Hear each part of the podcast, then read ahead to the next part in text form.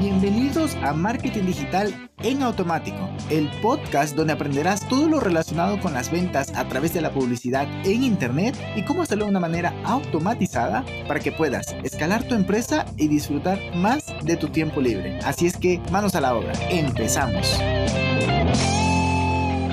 Hello, hello, muy, muy buenos días, bienvenido a un podcast más. Hoy vamos a hablar de los modelos de atribución. Deja que te cuente en qué consiste. Básicamente es el valor que le vas a asignar a la conversión, pero bueno, no, no es exactamente el valor, sino a quién le atribuyes que se haya generado esa conversión. No sé si con eso queda un poco más claro, pero em, que sepas que existen varios modelos que ahorita vamos a hablar de los modelos de atribución de Google Ads, ¿no? De Google Analytics. Entonces, pues tenemos la atribución a la última interacción. Esto es básicamente pues lo último que, hizo el usuario antes de generarse esa conversión, ya sea que estuvo mm, en el email o directamente en el checkout, ¿dónde fue que se generó esa conversión? Luego tenemos la otra que es mm, el último clic, que es un tanto distinto al anterior.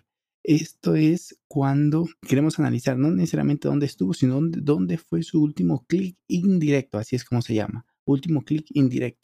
Em, luego tenemos el último clic en un anuncio. aquí ya estamos hablando de un anuncio de Google Ads, ¿no?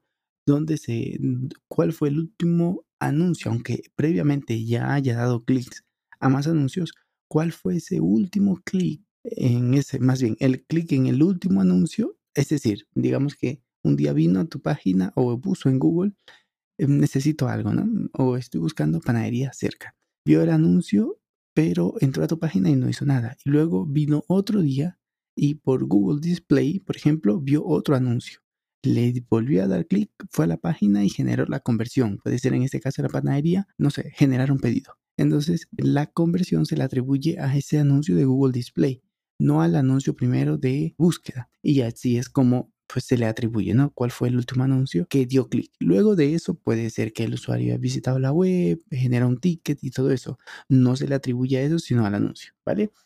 Luego tenemos con la primera interacción, es decir, cuál fue ese primer anuncio, esa primera página, ese primer contacto que tuvo el usuario con tu marca, con tu, con tu empresa. Y pues se le atribuye a, a este canal o a este touch point se le atribuye la conversión. Luego tenemos la lineal, que es básicamente ir dividiendo el crédito, es decir, vio un Google Search, luego vio un, se generó un pop-up, más bien, en tu página tiene un pop-up y el usuario lo llenó y luego por email volvió un par de días a visitar tu página a través de un email y luego un par de días más ya te seguía en Instagram y finalmente terminó llenando el formulario, descargando la aplicación. Entonces lo que haces en este modelo de atribución es que divides esa atribución todos los touch points. Luego tenemos otro que es con el deterioro en el tiempo, que bueno, es básicamente que este modelo tiene una duración de 7 días, que es el último contacto, pero luego va bajando a 14 días y luego incluso a 30 días cuando es la atribución mínima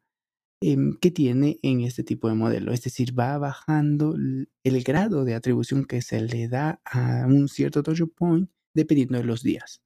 Es decir, em, para ponerlo un poco más sencillo, si viene y un día miércoles da un anuncio y la siguiente semana, un día jueves, visita tu página, pero ya no es por el anuncio, sino por el email marketing, entonces, el mayor porcentaje de atribución tendrá el email. Y ya por último es la atribución según la posición. Esto es básicamente que le da la atribución, distribuye más bien la atribución entre el primer contacto y el último. Esto me gusta bastante porque es, vale, llegó a ti a través de Instagram, por ejemplo, pero luego se generó la venta a través de email marketing o directamente mm, vio tu anuncio en Google o en Facebook y luego por inbox generaste la conversión por inbox o por algún ticket que generó en Intercom, por ejemplo, generó la atribución, atribución, más bien la conversión. Entonces ahí es como distribuyes la atribución y ves cuál es el par de atribución en este modelo eh, según la posición que más te está funcionando. Si funciona mejor tu trabajo de SEO, es decir, tu contenido en Google y luego la conversión la haces por mm, cuando alguien te escribe por ManyChat,